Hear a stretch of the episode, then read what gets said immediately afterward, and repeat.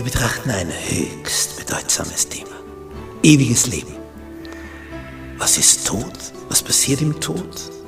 Was geschieht danach? Gibt es eine Auferstehung? Was sagt uns die Bibel darüber? Das wollen wir miteinander betrachten. Die Bibel verschweigt uns das nicht, ganz im Gegenteil. Sie zeigt uns auf, was im Tod passiert, was danach sein wird, welche Möglichkeiten es gibt, in die edle wie in die unedle Richtung. Wir haben eine Riesenchance. Die Frage ist nur, nützen wir sie?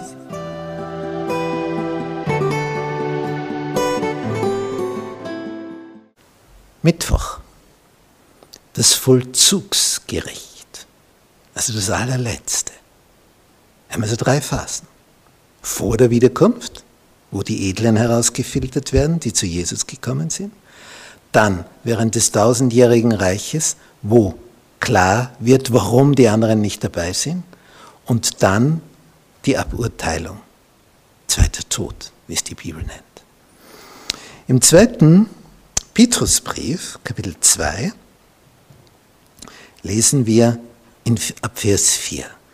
Denn wenn Gott die Engel, die gesündigt haben, nicht verschont hat, also die, die Satan mitgenommen hat auf diese Erde, ein Drittel der Engel ist abgefallen von Gott. Also wenn Gott die nicht verschont hat, sondern hat sie mit Ketten der Finsternis zur Hölle verstoßen und übergeben, dass sie zum Gericht behalten werden. Und er hat nicht verschont die vorige Welt, also vor der Flut, sondern bewahrte Noah, den Prediger der Gerechtigkeit, und führte die Sintflut über die Welt der Gottlosen. Die, die, die Flut ist also ein, ein Bild dafür, da, da war auch diese Zweiteilung Schafe und Böcke. Wer in die Arche einsteigt, der ist gerettet. Wer nicht einsteigt, kommt um. Und, und das ist das Bild, was sich durch die Geschichte zieht. Am Ende ist es genauso wie vor der Flut. Es sichtet sich. Du kannst nicht in der Mitte sein, in der Eingangstür der Arche sozusagen. Entweder bist du drinnen oder du bist draußen. Es spitzt sich alles zu auf zwei Lager. Entweder bist du geimpft oder nicht geimpft. Du kannst nicht halb geimpft sein. Du bist oder bist es nicht. Du bist in der Arche oder du bist draußen. Du bist in Jesus oder nicht in Jesus. Und das ist es, was letztlich zählt, in Jesus zu sein. Was heißt das? In Jesus? In einer Beziehung, in einer Liebes, Freundschaftsbeziehung zu Jesus.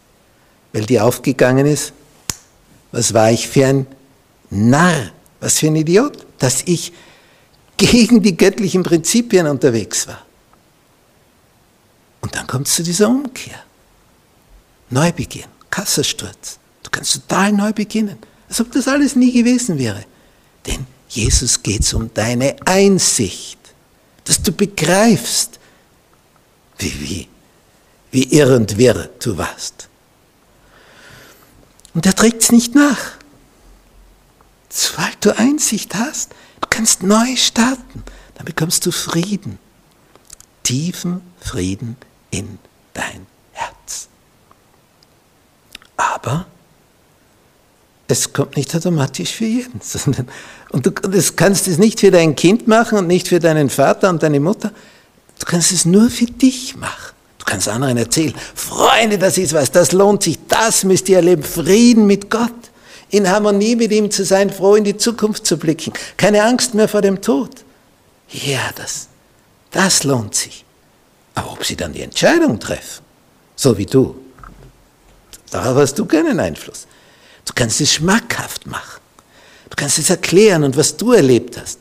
Aber ob der andere darauf einsteigt, er trifft die Entscheidung, sie trifft die Entscheidung. Du kannst es nur erläutern. Das würde sich für dich lohnen. Aber es gibt auch Menschen, die wollen trotzdem nicht. Wir können also niemand zum Glück zwingen. Glücklicherweise. Denn manche würden als Glück da was verstehen, was gar kein Glück ist. Es trifft also jeder seine eigene Entscheidung und dann wird es am Ende klar werden, wie und was. Und da schreibt Petrus eben über diese Engel. Wenn die nicht verschont wurden, Engel, wer werden dann die verschont, die als Menschen sich nicht um das gekümmert haben, was Gott gesagt hat? Es gibt also den gütigen, barmherzigen Gott, der jeden annimmt, der zu ihm zurückkehrt und um Vergebung bittet. Und es gibt den gerechten Gott, der die Rebellen, die das also als etwas sehen, ich, ich tue, was ich will, die werden letztlich alle den zweiten Tod im Vollzugsgericht erleben. Und das ist dann etwas, was als Chance sogar für über diese Menschen hereinbrechen wird, nämlich es wäre für sie schlimm, wenn sie so weiterleben müssten in dieser Rebellion, weil da bringt man sich mit der Zeit selber um.